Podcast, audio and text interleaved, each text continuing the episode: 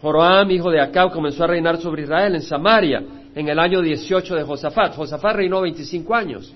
Entonces, eh, en el año 18 de Josafat, rey de Judá, reinó en el norte, Joroam, y reina 12 años, e hizo lo malo ante los ojos de Jehová. Lo importante es que lo que hacemos ante los ojos de Dios, eso es lo que es importante. Aunque no como su padre y su madre, bueno, no era tan malo como Acab ni como Jezabel, pues quitó el pilar sagrado de Baal que su padre había hecho. Ahora, el pilar es un monumento de roca, de piedra, eh, con relieves que eh, eran ilustraciones del dios Baal, a quien adoraba Acab y adoraba a Jezabel. Ahora vemos que Joroam quita esta piedra, este monumento, este instrumento religioso de idolatría, pero no quiere decir que quitó el culto a Baal. De hecho, los profetas a Baal continuaron en la tierra. Versículo 3, sin embargo, se aferró a los pecados de Jeroboam, hijo de Nabat, es decir, cuando el, imperio se dividió, cuando murió Salomón, Jeroboam introdujo la adoración al, becerro de oro en la tribu de Dan al norte y en Betel al sur, para que la gente no se fuera a Jerusalén y no se le él no perdiera poderío. Recordamos todo eso. Entonces vemos a Jeroboam con idolatría, entonces vemos a, Joram que camina en ese camino de idolatría, es decir, no se arrepintió de la idolatría, simplemente quitó un, monumento idólatra, y, pero no, no, no, dejó de ser idólatra. Entonces vemos que Mesa, rey de Moab, era creador de ovejas y pagaba al rey de Israel cien mil corderos. Ahora Moab se había rebelado contra Ocosías. Primero Acab fue quien, eh, Acab que era rey de Israel antes, eh, había sometido a los moabitas que están al sur y les había pedido eh, tributo, ovejas, lana, etcétera, y los tuvo oprimidos por mucho tiempo. Cuando Ocosías, cuando se murió Acab y Ocosías empezó a reinar, Moab trató de sublevarse, pero no logró independizarse. Entonces, cuando entra Joroam, eh, Moab trata una vez más de independizarse y quitar esa, carga que tenía eh, de presión y el tributo que tenían que pagar a Israel. Entonces dice, Mesa, rey de Moab, era creador de ovejas y pagaba al rey de Israel cien mil corderos y la lana de cien mil carneros. Eso es lo que daba cada año. Entonces los moabitas tenían esa carga grande de, darle a los israelitas todo esto y no tenían alternativa porque era una opresión militar, ellos estaban sometiéndolos. Eh, pero sucedió que cuando acá murió el rey de Moab se rebeló contra el rey de Israel. Y aquel mismo día el rey Joram salió de Samaria y alistó a todo Israel. Es decir, cuando se rebeló a Moab, cuando se le revela a, Joram. Se le reveló primero a, Ocosías y cuando murió Ocosías se le revela a Joram y vemos que cuando se le revela, entonces Joram sale de Samaria, que era donde reinaba, y alista a todo Israel para tratar de mantener esa opresión, esa ventaja estratégica. Entonces fue y envió palabra a Josafat, rey de Judá. Bueno, Josafat tenía un hijo que se llamaba Joram y Joram estaba casado con Atalía, que era hermana de Joram del norte. Es decir, lo que podemos ver acá es de que Josafat estaba de alguna manera, su hijo estaba pues emparentado con el rey del norte, el rey de Israel. Ya habíamos leído antes de ese, de, ese error que cometió a Josafat al permitir que su hijo se emparentara con un rey idólatra, como era Acab y eh, Jezabel. Entonces vemos que viene y el rey eh, Joram envía palabra a Josafat, rey de Judá, diciendo, el rey de Moab se ha rebelado contra mí, irás conmigo a pelear contra Moab. Y él respondió, subiré, yo soy como tú, mi pueblo como tu pueblo, mis caballos como tus caballos. Vemos que Josafat había hecho lo mismo con Acab. Cuando Acab fue a pelear contra, contra los arameos, le pidió a Josafat que le acompañara. Y Josafat le dijo, claro, yo como tú, mi pueblo como tu pueblo, mis caballos como los tuyos, vamos. Y Dios le mandó a Jehú, el profeta, a reprenderlo, aunque ganaron. Y, bueno, no ganaron, sino que salieron, escaparon con vida. Eh, de hecho, a Cab lo mataron en esa pelea, pero eh, salió con vida Josafat.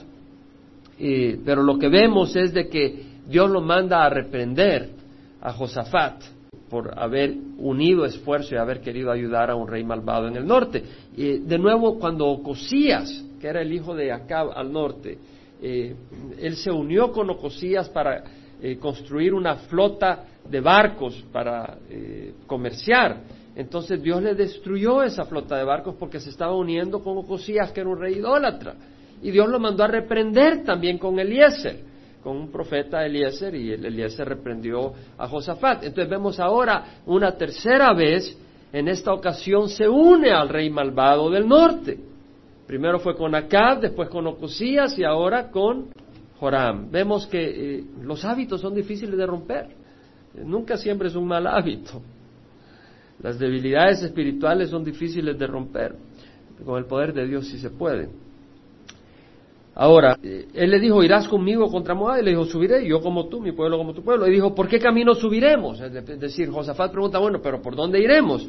Y él respondió, por el camino del desierto de Edom. Edom está al sur. Entonces, está al norte Israel, Joram está al norte, baja, se recoge a Josafat con el ejército de Judá y baja más y se reúne con los de Edom, ya vamos a leer que está más al sur, para luego subir y pelear contra Moab. Porque acá está Israel, el territorio norte, acá está Judá y acá está Moab.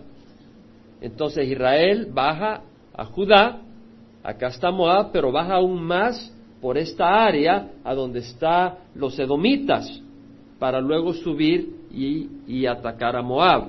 Lo iba a hacer por abajo porque si lo hacía por arriba, aquí estaban los amonitas, que eran aliados de Moab, entonces hubiera sido difícil atacarlos por el norte. Vemos la estrategia. De hecho, la pelea que hubo entre Israel y Moab aparece en la estela de Moab, un pedazo arqueológico que se ha encontrado en los años 1800 donde está escrito la batalla que tuvo Israel contra Moab. Y entonces eh, la arqueología confirma lo que ya podemos saber con autoridad, que la palabra de Dios es, es cierta. Entonces vemos entonces acá de que se van por el desierto de Edom y fue el rey de Israel con el rey de Judá y el rey de Edom. Se une con el rey de Edom. Ahora, Edom había peleado contra eh, Josafat el año anterior y acá vemos que ahora se une a Josafat para pelear contra los moabitas. Y dando un rodeo, anduvieron siete días de camino y no había agua para el ejército ni para los animales que los seguían. Ellos iban a pelear, iban a la guerra, pero se quedaron sin agua. Es decir, si Dios no te favorece, hermano, de nada te sirve lo que tú emprendas. Tú puedes emprender algo y, y, dices, quiero unirme con el rey de Judá y con el rey de Edom y juntos vamos a pelear y tenemos un ejército y tienes toda la estrategia y te quedas en medio camino. Porque si Dios no está en esto, no te va a ir bien. Tú puedes emprender un negocio, tú puedes emprender cualquier cosa, pero si Dios no está en eso, no te va a ir bien. Ahora, el rey de Israel dijo, ah, porque Jehová ha llamado a estos tres reyes para entregarlos en manos de Moab. Es decir, lo primero que pensó el rey de Israel es de que el Dios de Israel, Jehová, el Dios vivo de Israel, aunque él era idólatra y estaba adorando a otros dioses, a los, becerros de oro, pero dice, ah, el Dios de Israel es el que se está vengando con nosotros y nos quiere matar de sed. Pero Josafat dijo, no hay aquí profeta de Jehová para que consultemos a Jehová por medio de él. Lo mismo que cuando, cuando Josafat fue a pelear con Acab, que fueron a pelear contra los arameos, Josafat dijo, no hay profeta de Dios para que consultemos. Y fue que el profeta de Dios dijo, Micaías dijo, lo va a entregar. Vi a, Israel como ovejas dispersadas sin, sin, pastor. Y Dios le dijo de que eh, eh, no iban a estar bendecidos. Acá vemos a, acá pues eh, Josafat una vez más pregunta si hay profeta para ver si Dios estaba con ellos. Una vez ha decidido unirse. Entonces es muy importante, hermanos, que nosotros no tomemos decisiones y después digamos al Señor, métete en el vagón. ¿Cuántas veces uno toma decisiones y después dice, Señor, bendice mi decisión? Bueno, entonces, ¿de qué se trata esto? ¿Para qué vivimos en este mundo? Vivimos en este mundo para establecer nuestro, nuestra persona, para establecer a Jaime, para establecer a, Israel, para establecer a Francisco o a Noni. No, vivimos para proclamar a Jesucristo, la voluntad del Señor, para vivir para Jesús, para que Jesús sea conocido su gloria, su bondad, su amor. Eh, entonces vemos de que él pregunta después, pero por lo menos busca profeta. Busca profeta de Dios. Y uno de los siervos del rey de Israel respondió y dijo, aquí está Eliseo, hijo de Zafat, el que vertía agua en las manos de Elías. Era el que el siervo que le vertía agua a Elías, es decir, el, el asistente. Entonces vemos que Josafat dijo, la palabra de Jehová está con él. Es decir, Josafat, aunque estaba fallando, pero él sabía quién era el siervo de Dios. Josafat sabía de cosas espirituales, Josafat fue un buen rey. Oh, no hay nadie que no cometa errores, hermanos. No hay nadie. Y vemos que a pesar de que fue un buen rey y trajo grandes reformas para Judá, eh, tenía sus debilidades y son peligrosas. Por eso necesitamos estar en las manos del Señor. Ahora vemos de que él dice, hey, que no hay profeta de Jehová. Y, Josafat dice, hey, eh, sí, sí, sé que Dios está con él. Y el rey de Israel y Josafat y el rey de Edom descendieron a él. Interesante que Eliseo estaba con el ejército, con el grupo, porque ellos ya estaban al sur, habían bajado, habían venido de Israel, pasaron por Judá, ya estaban en la tierra cerca de tierra enemiga. ¿Y qué estaba haciendo Eliseo ahí? Dios lo había enviado. Es tan importante estar a donde Dios nos envía. Porque tú dices, bueno, ¿y qué estoy haciendo acá? Si Dios te envía, tú, tú ve. Y está dispuesto a servir para el Señor. Está disponible para ser un siervo del Señor. Pero escucha la voz del Señor. Eliseo dijo al rey de Israel, nomás lo vieron. Y Eliseo dijo, ¿qué tengo que ver contigo? En otras palabras, yo a ti no te ayudo en lo que sea, si eres un malvado, eres un idólatra. No le dijo eso, pero se lo insinuó.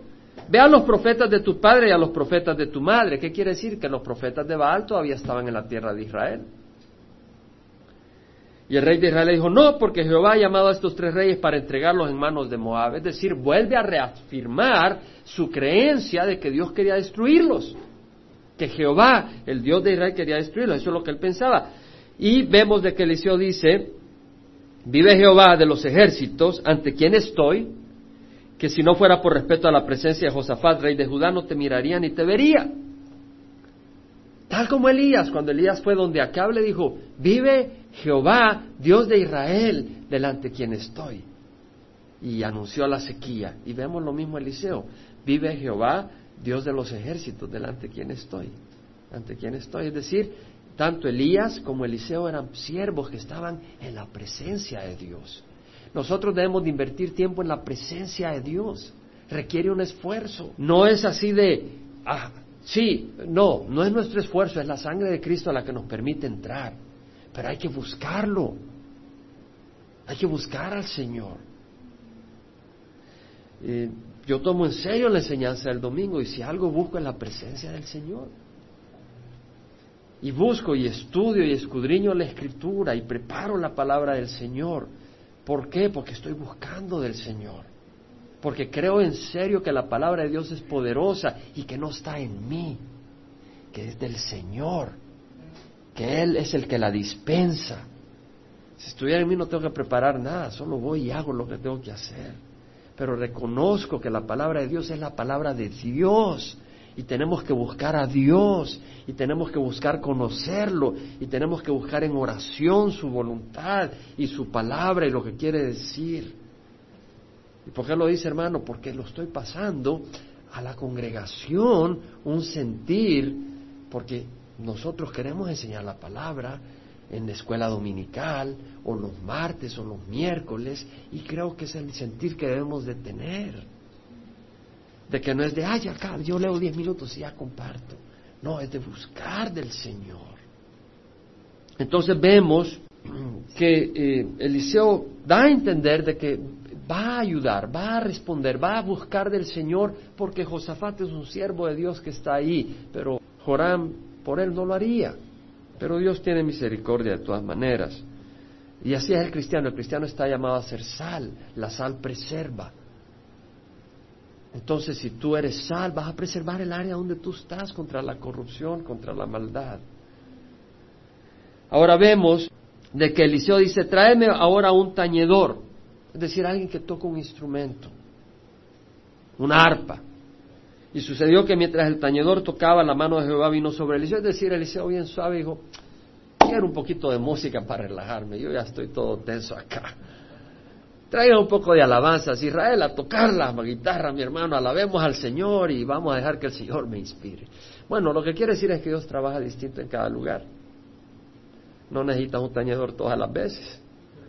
Pero quiere decir que a veces puedes decir, hermanos, a tocar la guitarra, a alabar al Señor.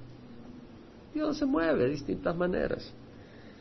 Pero vemos de que entonces dice así, así dice Jehová, haced en este valle muchas zanjas. Estaban con sed. Se habían quedado sin agua, iban para la batalla. Te hago una pregunta, ¿quién de ustedes está en una batalla espiritual? Levanta la mano. Ok. Los que no la levantaron o son tímidos o están muertos o son víctimas.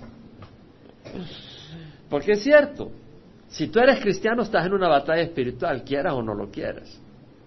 Y si no eres cristiano ya eres víctima. Ya no eres una batalla, sino que estás en el, en la, bodega del, león. Pero ¿sabes qué? Estás en una batalla espiritual y te puedes haber quedado sin agua. Lo peor es ignorarlo. Lo mejor es clamar. Y sabes qué? Muchas veces tienes que escarbar para que Dios te llene de agua. Y eso es lo que hace acá. Hacer en este valle muchas zanjas, pues así dice Jehová, no veréis viento ni veréis lluvia, sin embargo este valle se llenará de agua y beberéis vosotros y vuestros ganados y vuestras bestias.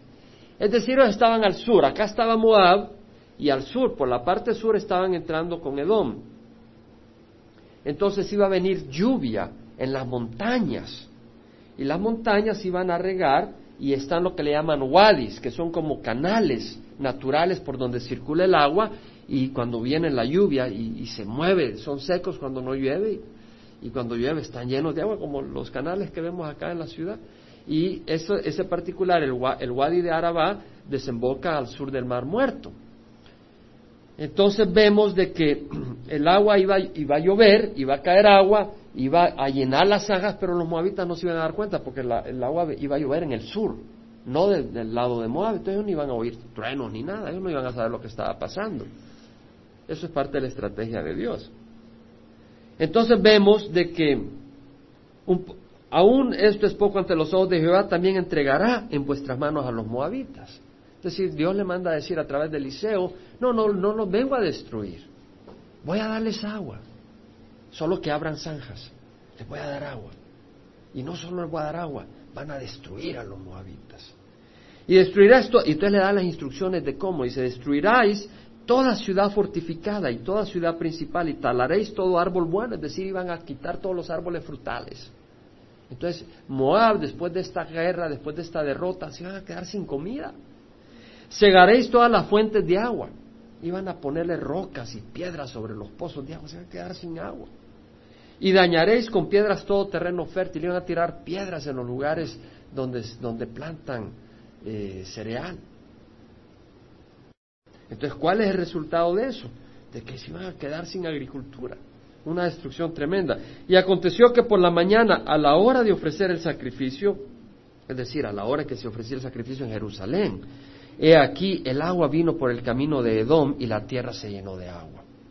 Es decir, Israel no sabía cómo iba Dios a proveer agua. Pero vemos de que Dios trajo una tormenta al sur, sobre la montaña, entonces el agua corrió hacia abajo, sobre el wadi, y, además irrigó por la superficie las zanjas que habían hecho. Se llenaron de agua las zanjas, los moabitas ni sabían. Ahora los moabitas oyeron que los reyes habían subido a pelear contra ellos y convocaron a todos desde los que podían ceñir armadura para arriba y se pusieron en la frontera, es decir, todos los que podían poner un cinto y se podían poner una, una armadura. Tienes 13 años, pero te puedes poner un cinto y te puedes poner una espada a pelear. Y se preparó Moab. Ahora, Moab había peleado contra Josafat el año anterior y Dios le había dado victoria a Josafat. Josafat estaba afligido y había clamado a Dios y Dios le dio la victoria. Ahora vemos Moab va a pelear y se levantaron muy de mañana y cuando el sol brilló sobre el agua, los moabitas vieron el agua frente a ellos tan roja como la sangre, creyeron que era sangre. Entonces los moabitas, ¿cómo perdieron el año anterior cuando pelearon contra Josafat? Dios les produjo que se mataran entre ellos. Moab, Amón y los edomitas, entre ellos se mataron unos con otros. Dios les trajo contienda entre ellos. Entonces ellos pensaron, oh, ahora les está pasando a ellos, lo que nos pasó a nosotros el año pasado les está pasando a ellos, ellos están peleando entre ellos, por eso se han sangrado y lo que vemos es sangre. Se confundieron.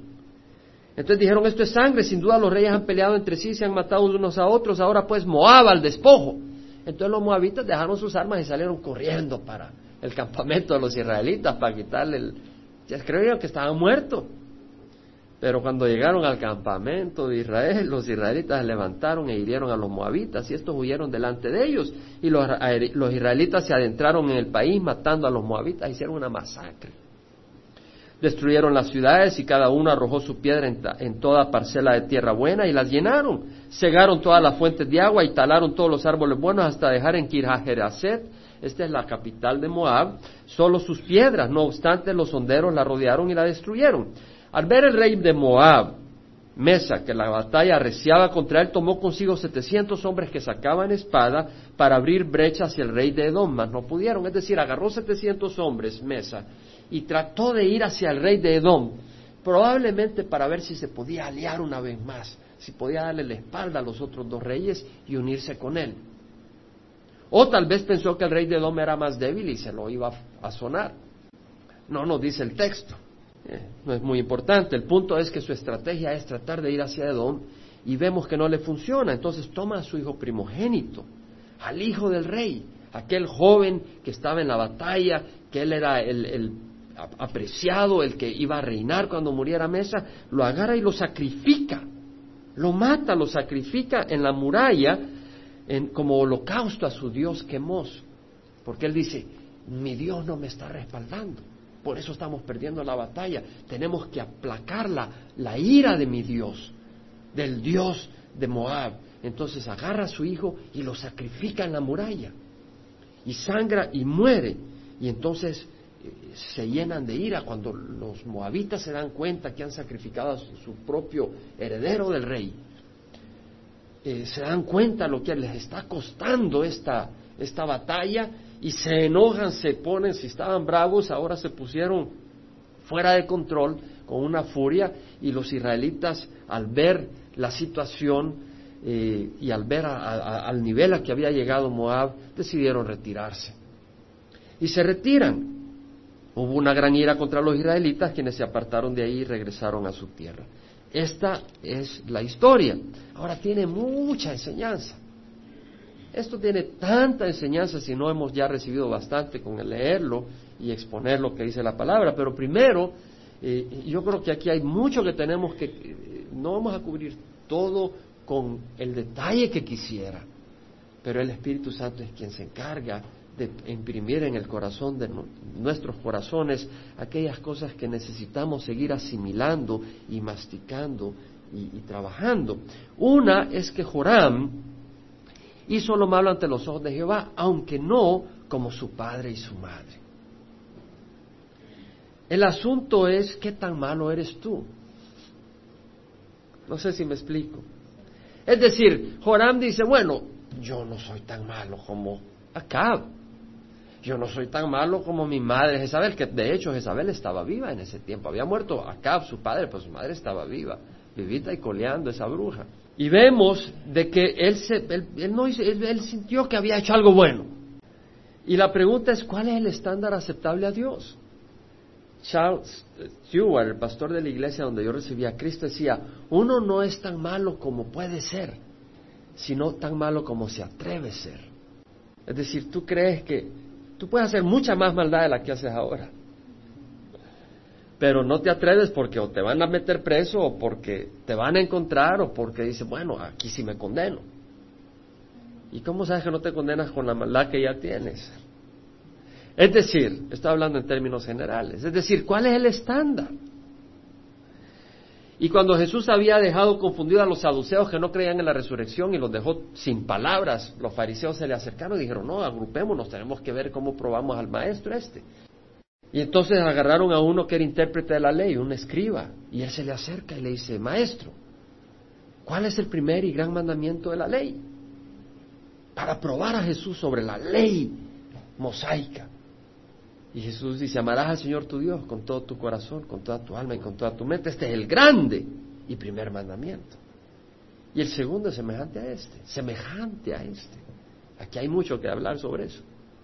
Amarás a tu prójimo como a ti mismo. En esto descansa la ley y los profetas, es decir, toda la ley ceremonial, la ley moral, aquí está, en esto.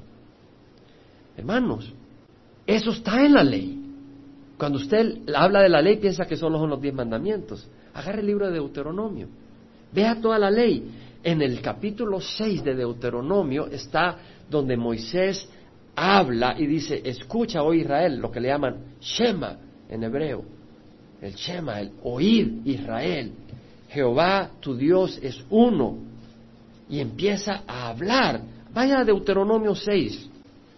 Antes de entrar a la tierra prometida viene Moisés y está hablando al pueblo de Israel de que sean fieles a la palabra de Dios. Y le dice, escucha, en versículo 4, escucha Israel, Jehová es nuestro Dios, el Jehová es uno, amarás al Señor tu Dios con todo tu corazón, con toda tu alma y con toda tu fuerza. Y estas palabras que yo te mando estarán sobre tu corazón. Y diligentemente las enseñarás a tus hijos. Y hablarás de ellas cuando te sientes en tu casa y cuando andes por el camino, cuando te acuestes y cuando te levantes. Y las atarás como una señal en tu mano y serán por insignias ante tus ojos. Y las escribirás en los postes de tu casa y en tus puertas. El problema es que las estaban escribiendo en los postes de las casas, de las puertas, las estaban poniendo como insignia en medio de la frente, porque es muy fácil hacer eso, pero no la estaban guardando en su corazón. Es decir, el corazón del hombre es tal que tú puedes decir, ok, espirituales, Jehová es mi pastor y pones el cuadro ahí en la entrada de tu casa. Y pones otro, amarás al Señor tu Dios con todo tu corazón en la esquina. Y pones otro en el baño y donde te sientas y donde te paras y donde cocinas, hay versículos por todos lados. Pero en tu corazón, en tu corazón tú no estás pensando en eso. Quieres una casa más grande. Estás pensando en un negocio más grande. O estás pensando en la fulanita o el fulano. Estás pensando esto en lo otro. Dios no está en tu corazón. Entonces tú te estás engañando a ti mismo para decir estamos bien, pero tú haces lo que quieres. Entonces vemos de que Dios en el Antiguo Testamento había puesto eso, pero también había hablado el Señor de amar al prójimo como a ti mismo. Váyase a Levíticos, Levíticos capítulo 19. El Señor dice, y le habla a la congregación, y le dice en el versículo 16, no andarás de calumniador ante tu pueblo. No odiarás a tu compatriota en tu corazón. Ah, no, este es chele, este es güero, o este es indio, o este es chino. Y aquí los chinos me caen como chino. Hablan puro chino. No se les entiende. No, hermanos. No te vengarás, ni guardarás rencor a los hijos de tu pueblo, sino que amarás a tu prójimo como a ti mismo. Yo soy Jehová. Es decir, dice el Señor, yo soy Jehová, esto, es, esto no es Moisés el que está hablando. Claro, Moisés es el que habla, pero es Jehová quien lo está usando. Que dice, amarás a tu prójimo como a ti mismo. ¡Wow! Entonces vemos de que el mandamiento es imposible de cumplir. Es imposible de cumplir. Porque somos pecadores. Porque no somos perfectos. El único que pudo cumplirlo fue Jesucristo porque tenemos una naturaleza corrupta. ¿Y qué puede una naturaleza corrupta hacer de perfecto? Por eso dice el Señor, pues mis obras de justicia son como trapos de inmundicia. Porque no somos sanos, aparte de Jesucristo. Estoy hablando del hombre antes de recibir a Jesucristo. Entonces vemos de que el estándar de Dios es amar a Dios sobre todas las cosas. Es el estándar de Dios. Y al prójimo como a ti mismo. Los fariseos estaban queriendo cumplir la ley. No el amar a Dios sobre todas las cosas y al prójimo como a ti mismo. Eso lo leyeron de pasadita. Pero estaban cubriendo, dando el diezmo. Estaban yendo a la hora de la oración. Se ponían sus asuntos, sus filactarias y todas las cosas necesarias, ceremoniales. Todas las ceremonias las estaban guardando. Pero el Señor Jesucristo le dio seis ayes en Lucas 11 ay de vosotros fariseos, ay de vosotros, y le empieza a tirar fuerte. Palabras de condenación, dice, vosotros los fariseos limpiáis lo de fuera del vaso y del plato, pero por dentro está lleno de robo y de maldad. Ay de vosotros fariseos, porque pagáis el diezmo de la menta y la ruda y toda clase de hortaliza, y sin embargo pasáis por alto la justicia y el amor de Dios. Tenemos que caminar con rectitud. Con rectitud. Y tenemos que amar a los demás. Esto es lo que debías haber practicado sin descuidar al otro. Es decir, sí, tenías que dar el diezmo, está bien. Pero también tienes que amar y tienes que actuar con rectitud. El Señor Jesucristo dijo, no penséis que, he venido a abolir la ley y los profetas. No, no he venido a abolirla, sino a cumplirla. Es decir, Jesucristo es el cumplimiento de la ley ceremonial. Es decir, el sacrificio del Cordero se cumple en Jesucristo, el Cordero sin mancha. Ya no es necesario, porque se cumplió cuando Jesús vino. Él se ofreció como Cordero una vez por todas. Pero no solo la ley ceremonial, la ley moral. Nadie ha satisfecho a Dios en la ley moral. Todos somos faltos. Entonces Jesús entregó y cumplió y dio de manera que la ley que está contra nosotros es cancelada para que sea por gracia, porque por ley no podemos entrar. Jesús dijo, sed vosotros perfectos como vuestro Padre Celestial es perfecto, es el estándar. Jesús dijo, no penséis que he venido a abolir. Y luego dice, si vuestra justicia no supera la de los escribas y fariseos, no entraréis en el reino de los cielos. Tienes que tener una rectitud superior, la perfección. Y no la podemos cumplir. Entonces, hermanos, lo que quiero decir es que eh, si tú crees que eres aceptable a Dios porque no eres tan malo como el vecino, siempre vas a hallar a alguien que no es tan malo aparentemente como tú. Perdón, que, que, es peor que, que, tú. Amén. Siempre hay alguien que dice, no, este, este es peor que yo. Y no lo uses como consuelo. En Sodoma y Gomorra muchos decían, no, este es peor que yo. Y todos murieron achicharrados. Entonces el estándar de Dios es perfección. Entonces, eh, acuérdate de que la única manera para lograr nuestra, nuestra justificación no es cumpliendo, sino reconociendo. Reconociendo nuestro pecado y viniendo al Señor. Esa fue la, la situación del publicano y del fariseo. El fariseo decía, gracias Dios Santo cuando iba al templo, que no soy como los demás hombres, que no ando en adulterio, no robo, yo ayuno, yo oro, yo hago esto, hago lo otro. Gracias. No soy como este publicano. Y el publicano decía, Señor Santo, perdóname, ayúdame, perdóname. Y dice Dios, Jesús dijo, ¿quién crees? Este salió justificado el que reconoció su pecado. O sea que la justificación no viene por el cumplimiento, porque nadie lo cumple a la perfección. Viene con el reconocimiento de nuestra condición y viniendo al Señor. Y cuidado de compararnos. La viuda no se comparó, ella dio simplemente dos moneditas de cobre, dos blancas, equivalían a un dólar. Eso era todo lo que dio, pero era todo lo que tenía. El Señor dijo, ella dio más que estos ricos que dan gran cantidad. No te compares con nadie. Pablo habló de compararse y de gloriarse. Dijo, no te compares con nadie. No te gloríes. El que se gloría, que se gloría en el Señor. Porque no es aprobado el que se alaba a sí mismo, sino aquel a quien el Señor alaba. Entonces, número uno, bueno, Mesa fue el rey que vino a atacar y Joroam salió a pelear contra él y creía de que él podía pelear porque no era tan malo, él había hecho algunas reformas era un hombre malvado, porque no se había arrepentido, seguía en idolatría. Amén. Entonces, ese es un punto que quiero hacer, hermano. Otro punto es, Josafat se asocia con reyes malos tres veces, a pesar que era un rey bueno. Se asoció con Acab, se asoció con Ocosías y ahora se, se asocia con Joram. ¿Sabe lo que me muestra a mí eso? Que él no sabía decirle no a estos parientes, a estos compatriotas, a estos, bueno, era, era la misma sangre con Israel, ¿no? Entonces no puede decirle no. Hermano, hay veces que tienes que decirle no a tus vecinos, tienes que decirle no a tus padres, tienes que decirle no a ciertas personas allegadas a ti, a tu misma sangre, muchas veces tienes que decirle no. Hay algo que he oído tantas veces, tú siembras un pensamiento, y cosechas una acción. Siembras una acción, cosechas un hábito. Siembras un hábito, cosechas un carácter. Siembras un carácter y cosechas un destino. Entonces tú puedes, sembrar un pensamiento que es malo, que no es bueno. Sembrarlo quiere decir que lo abrazas, lo contemplas, lo disfrutas y lo, lo agarras. Vas a cosechar una acción, vas a actuar en base a esa acción. Y luego tú siembras esa acción, vas a cosechar un hábito. Y tú siembras ese hábito y cosechas tu carácter. Y siembras ese carácter y tienes tu destino. Otro punto que quisiera hacer. Joram acusó a Dios del plan destructivo.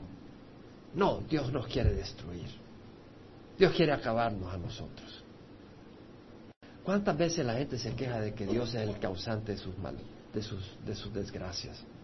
Es Dios. Dios, ya le, yo le caí mal a Dios. Dios está contra mí. Bueno, arrepiéntete.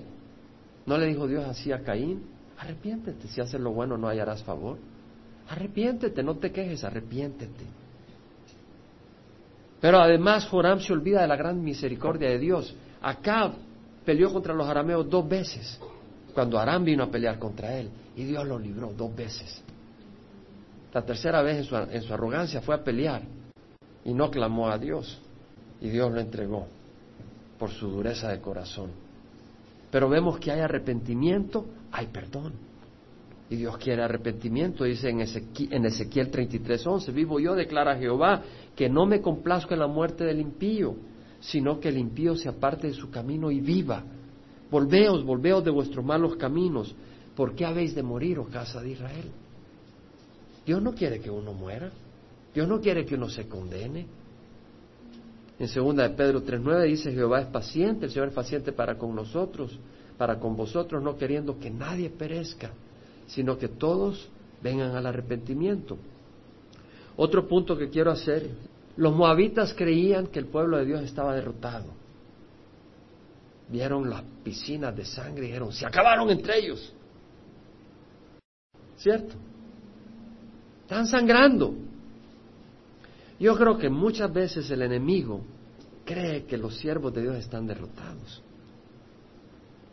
En el Calvario, Satanás y la hueste de demonios creían que habían derrotado al Hijo de Dios. Estaban equivocados, estaban muy equivocados. Y muchas veces en la batalla espiritual parece que hay sangre, pero se le olvida al enemigo de Dios que nuestra batalla no es carnal. Aunque andamos en la carne, no luchamos según la carne, porque las armas de nuestra contienda no son carnales, sino espirituales, para destrucción de fortalezas. Entonces tal vez tú pasas por angustias, tal vez tú pasas por crisis, por dificultades, por situaciones, y el enemigo piensa que ya, ya hizo su agosto, como decimos en El Salvador. Ya se, ya se acabó, ya está sangrando el enemigo, el pueblo de Dios, y se, se equivoca, porque de esas circunstancias se acuerda que Jesús es mencionado como el retoño de Isaí. No puede retoñar si no se corta primero el tronco, hermanos. No puede retoñar si no hay un corte. Jesús dijo necesario que lo pode para que dé más fruto. El enemigo se confunde muchas veces. Y cuando él cree que puede cantar victoria, que se espere, que se espere. Porque la última palabra la tiene Dios. Y tal vez tú te has caído, tal vez estás en el suelo, tal vez te estás sangrando porque has pecado. Yo te digo algo, si estás con vida, la última la palabra la tiene Dios todavía. Hay esperanza. Porque si estás con vida y oyes este mensaje, todo lo que tienes que hacer es venir al Señor. Y tal vez esa caída, ese golpe te permite ahora empezar a caminar con humildad y no con arrogancia. Y depender ya no en tu propia justicia, sino en la de Dios. Y no solo depender en la justicia de Dios, sino depender de Dios para caminar en santidad, como oraba mi hermano, ayúdanos a caminar bien este año. Y finalmente, Mesa, rey de Moab, sacrificó a su hijo primogénito para aplacar la, la justicia divina, la justicia de Quemos. ¿Y qué originó? Una ira, una efervescencia entre el pueblo de ese Dios que Israel dijo, dejémoslos. Yo te hago una pregunta, ¿y el sacrificio de Jesús en la cruz no provoca una efervescencia en ti? No de ira, sino de agradecimiento para el Dios que dio a su Hijo por amor a ti. Provocó una efervescencia entre los moabitas al ver que el, primogénito del rey de Moab había sido sacrificado para aplacar la justicia divina, que había llegado a eso. Y se llenaron de ira y, y fuerza. Nosotros sabemos que Dios nos ama.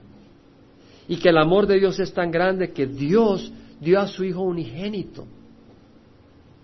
Entregó a su Hijo unigénito para que el que crea en Él no se pierda, mas tenga vida eterna. Yo me pregunto, ¿será posible que ese amor simplemente pase por desapercibido en nuestras vidas y no nos transforme, no nos motive, no nos accione?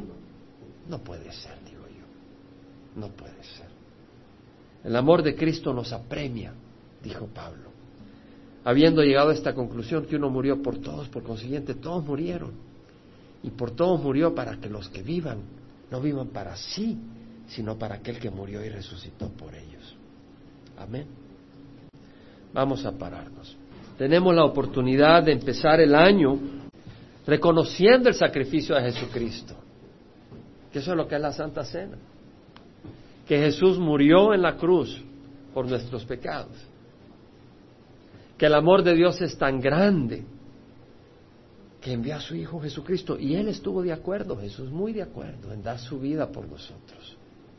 ¿Será posible que esta realidad se ha convertido en una historia religiosa que le hemos oído tanto que ya no nos mueve?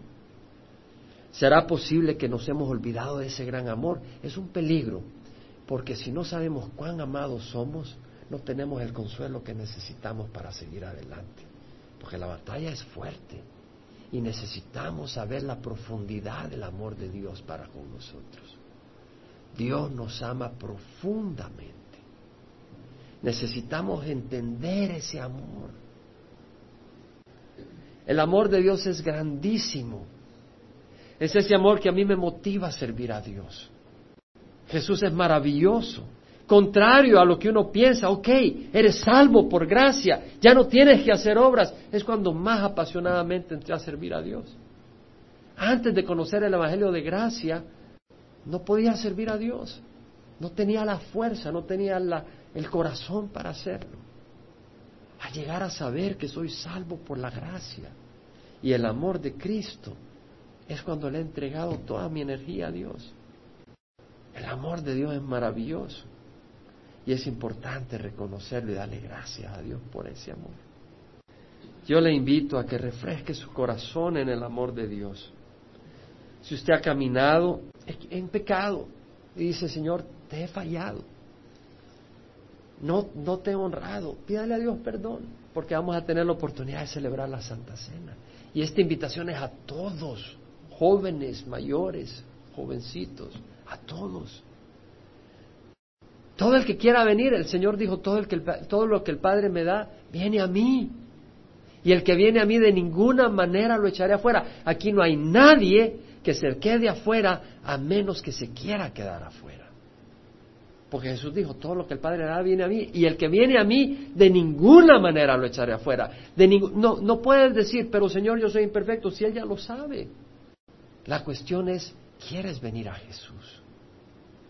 Hoy te invito a que dejes que la sangre de Jesús sane tu corazón. Hoy te invito a que dejes que la, sangre de Jesús sane tu mente.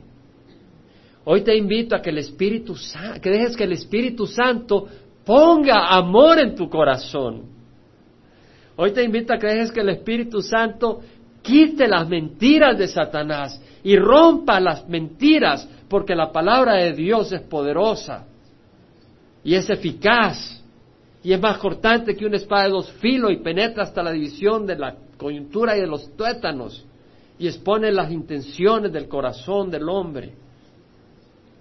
Hoy te invito a que abras tu corazón a Jesús. Hoy te invito a que caminemos juntos este año con pasión al Señor.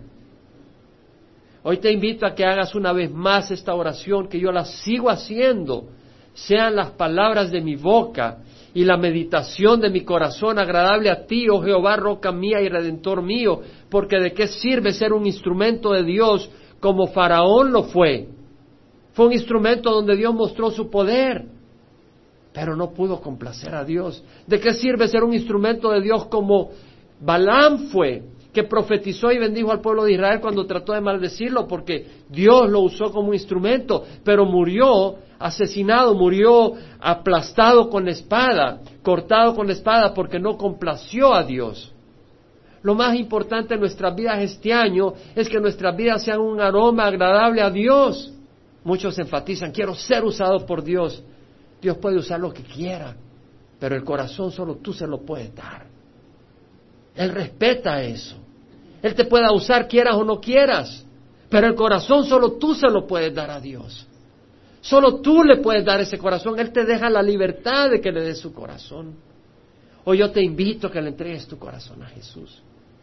O yo te invito a que limpies tu corazón, ven a esa fuente, a esa sangre de Jesús que limpia. Hoy te invito a que Dios te dé una mente sólida y no doble. Deja que Dios lo haga. Hoy te invito a que tomes agua. Moab vino a pelear contra Israel. Tú tienes un enemigo formidable, Satanás. Israel se había quedado sin agua.